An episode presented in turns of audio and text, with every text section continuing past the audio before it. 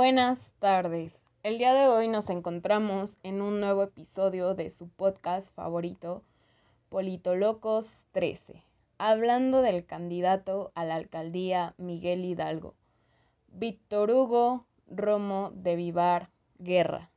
En toda su campaña escuchamos la siguiente frase, tenemos la experiencia, tenemos el conocimiento y sabemos gobernar.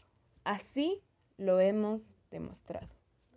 Es por ello que en este episodio explicaremos el proceso de campaña efectiva que incentivó a la ciudadanía a volver a votar por Víctor Hugo Romo con los resultados del trabajo de 2018-2021. Me encuentro acompañada de los tres expertos que ya conocen, cada uno en sus áreas de interés, teniendo así cuatro secciones. La parte discursiva de esta campaña, qué tipo de campaña vimos, por qué esta misma no funcionó y concluyendo así con los resultados. Respondiéndonos todos a la pregunta, ¿cómo es llevar una campaña en medio del gobierno propio? Mi estimado Jorge Velázquez, tú como experto en el área del análisis del discurso, ¿qué nos puedes comentar acerca de la campaña de Víctor? Eh, primero que nada, gracias eh, por el espacio, Quetzali. Y bueno, para este caso específico de Víctor Hugo Romo, pues es importante rescatar el concepto de presidencia retórica eh, elaborado por Rodolfo Jiménez y Yolanda Meyenberg, dos autores eh, claves para eh, estas cuestiones de la comunicación del poder. Y básicamente lo que nos dice este concepto es que pues ya estamos observando dentro de nuestra actualidad a servidores públicos o a personas que están ocupando puestos en el gobierno utilizar estrategias para que legitimen sus acciones eh, ya en, sus cargos o en este caso en particular pues eh, que buscan la reelección no entonces hablamos como de es una constante enunciación eh, de determinadas cuestiones que hacerlas muy enmarcadas para que la ciudadanía la población de la Miguel Hidalgo crea en su palabra o pues se llene como de toda esa retórica y lo lleve nuevamente a ocupar ese puesto, ¿no?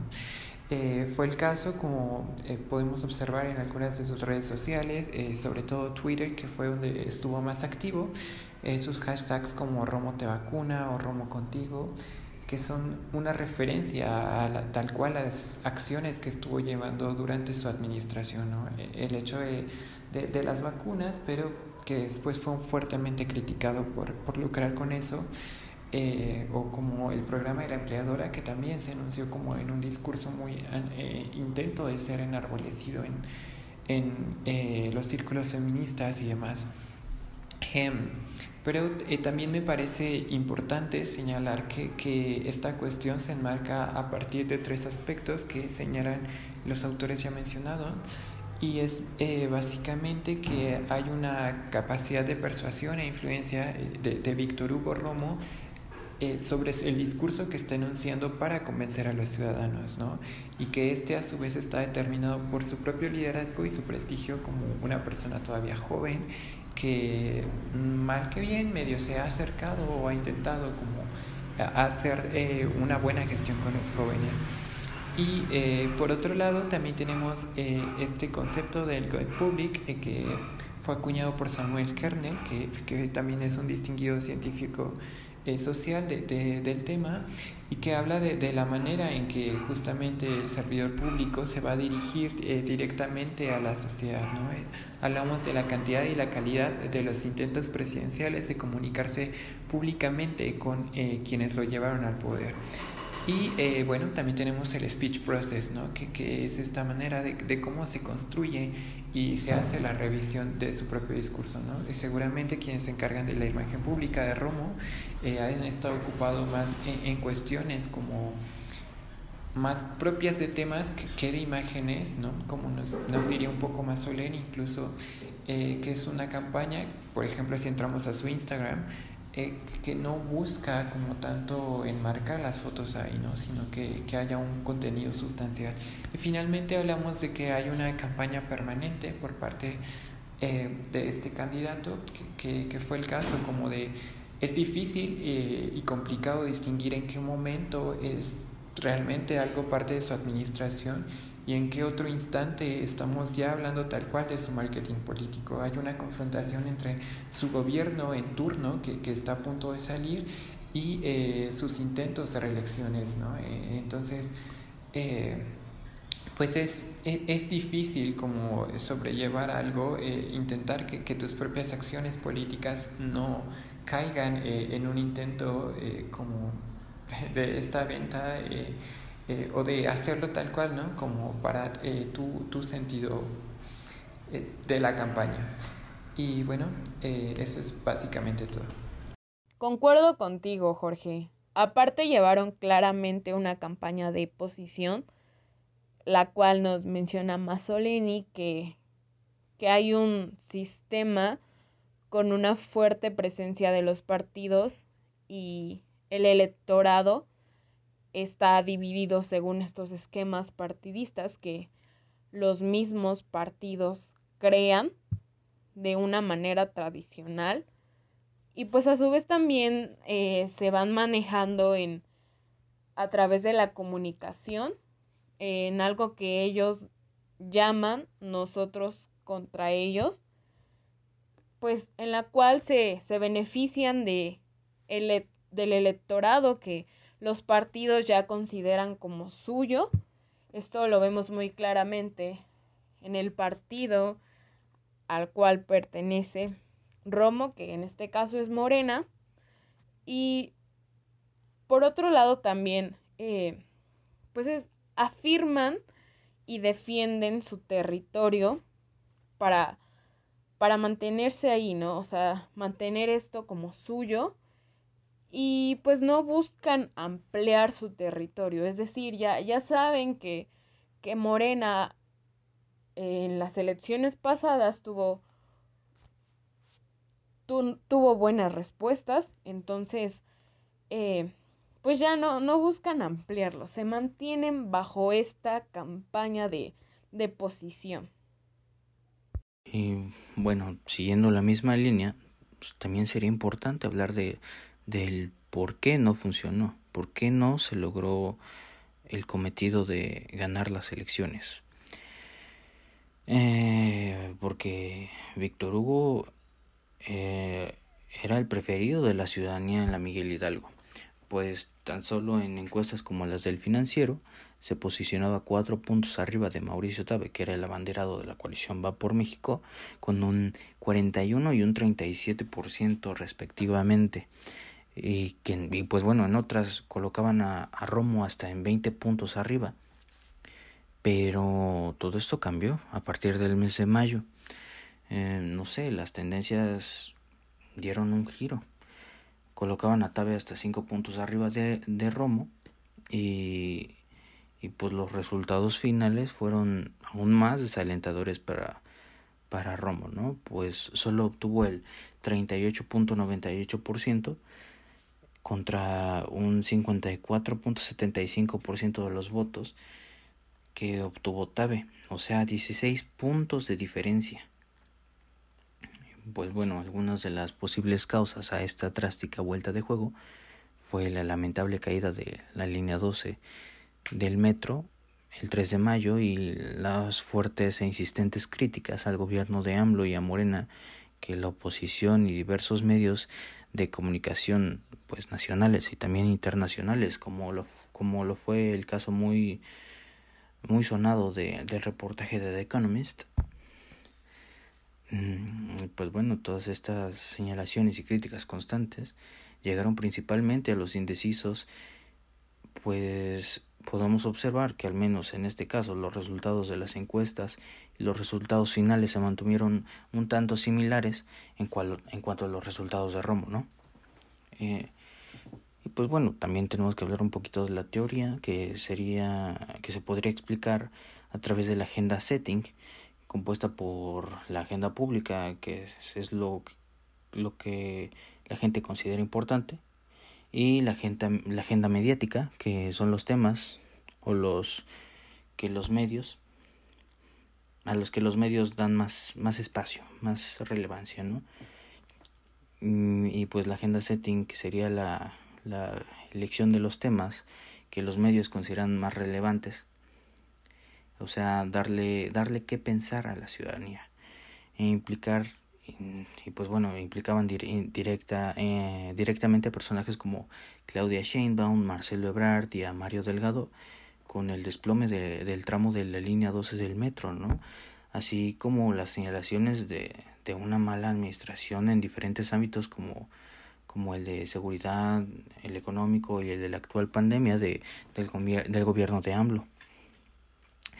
Y creo que de igual manera también podemos explicarlo a través del priming, que para Flavia Freidenberg eh, sería que entre más atención le presten los medios a ciertos temas, más primacía van a tener estos y los, ciudadanos lo utilizarán como criterios para evaluar o hacer juicios.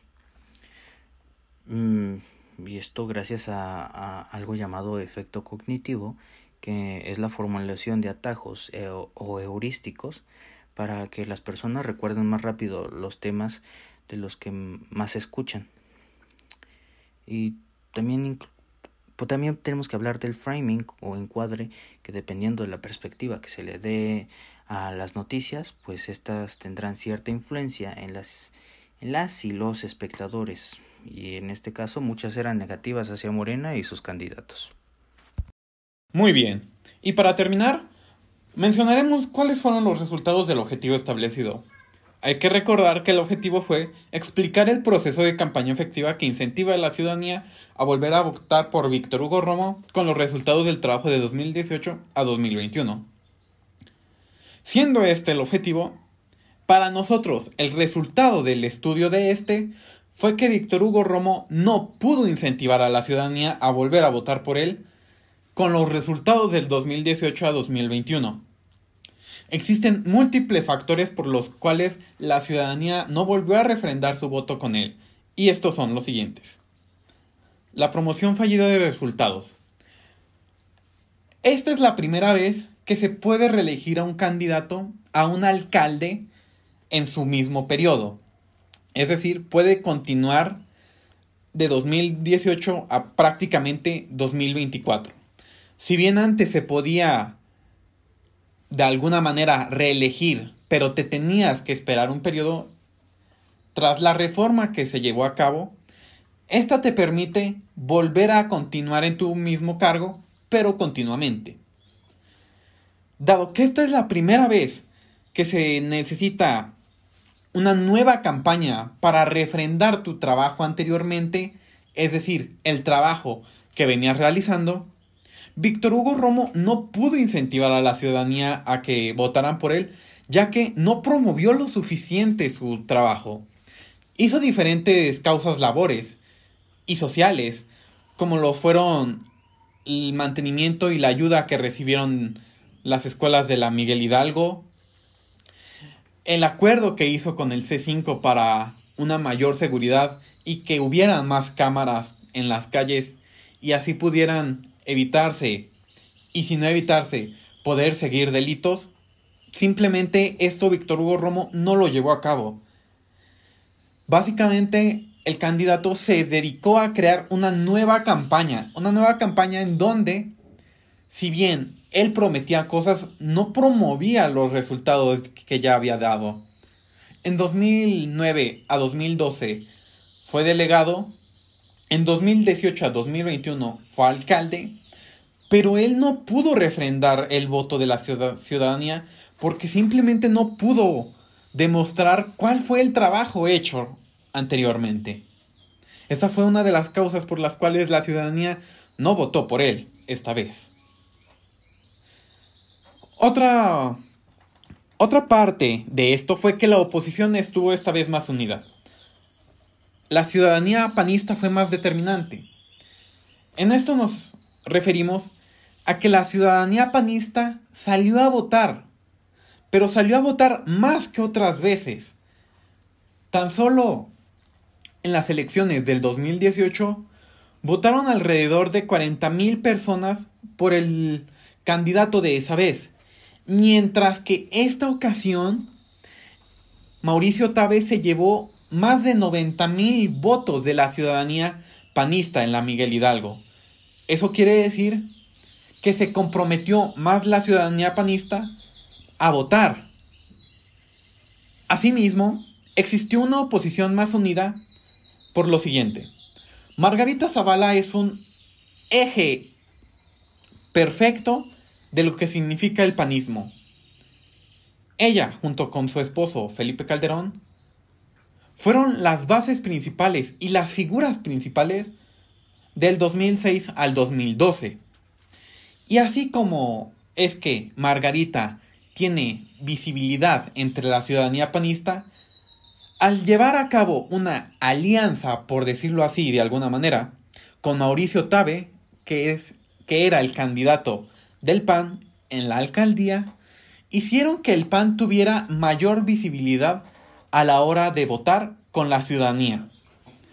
Es decir, tenían figuras que se podían ah. ver, que podía mencionar la, la, ciudadanía que ya sabían trabajar, ya que Mauricio Tabe fue diputado local del Congreso de la Ciudad de México, se puede decir que tanto Margarita Zavala como Mauricio Tabe ya tenían la experiencia para poder gobernar. Mientras que Morena tenía serias dudas con esto, por lo cual el PAN aprovechó esto y creó un frente. Esto se pudo ver en las elecciones. La ciudadanía panista fue más determinante y una de las causas de ello fue que la oposición estuvo más unida.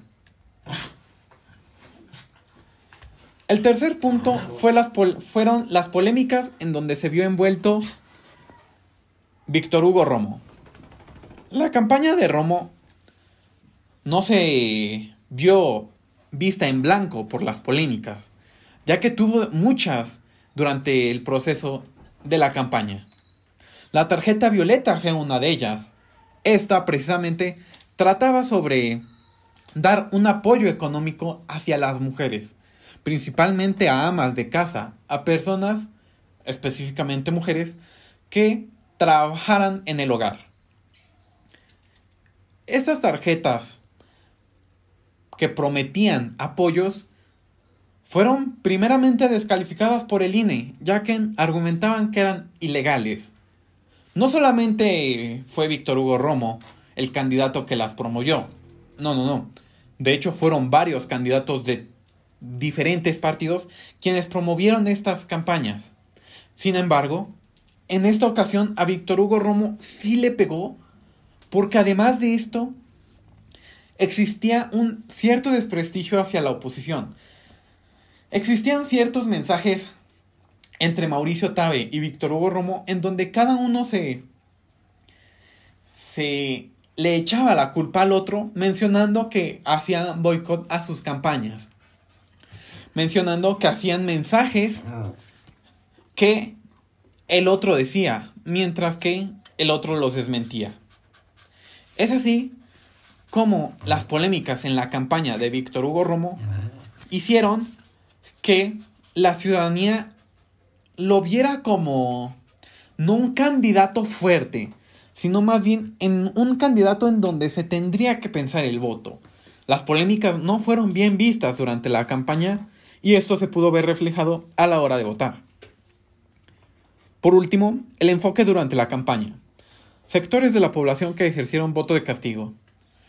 Si bien la tarjeta violeta era un arma que buscaba a Romo para acercarse a las mujeres, este no lo hizo de alguna manera diferente o más cercana.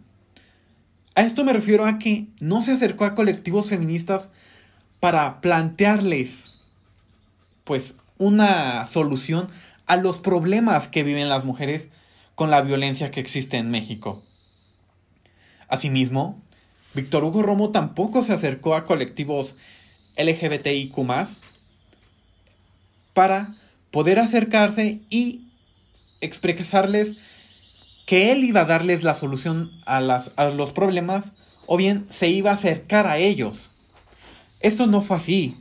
Víctor Hugo Romo no se acercó ni a colectivos feministas, ni a jóvenes de la comunidad LGBTI, así como también a los propios jóvenes en general.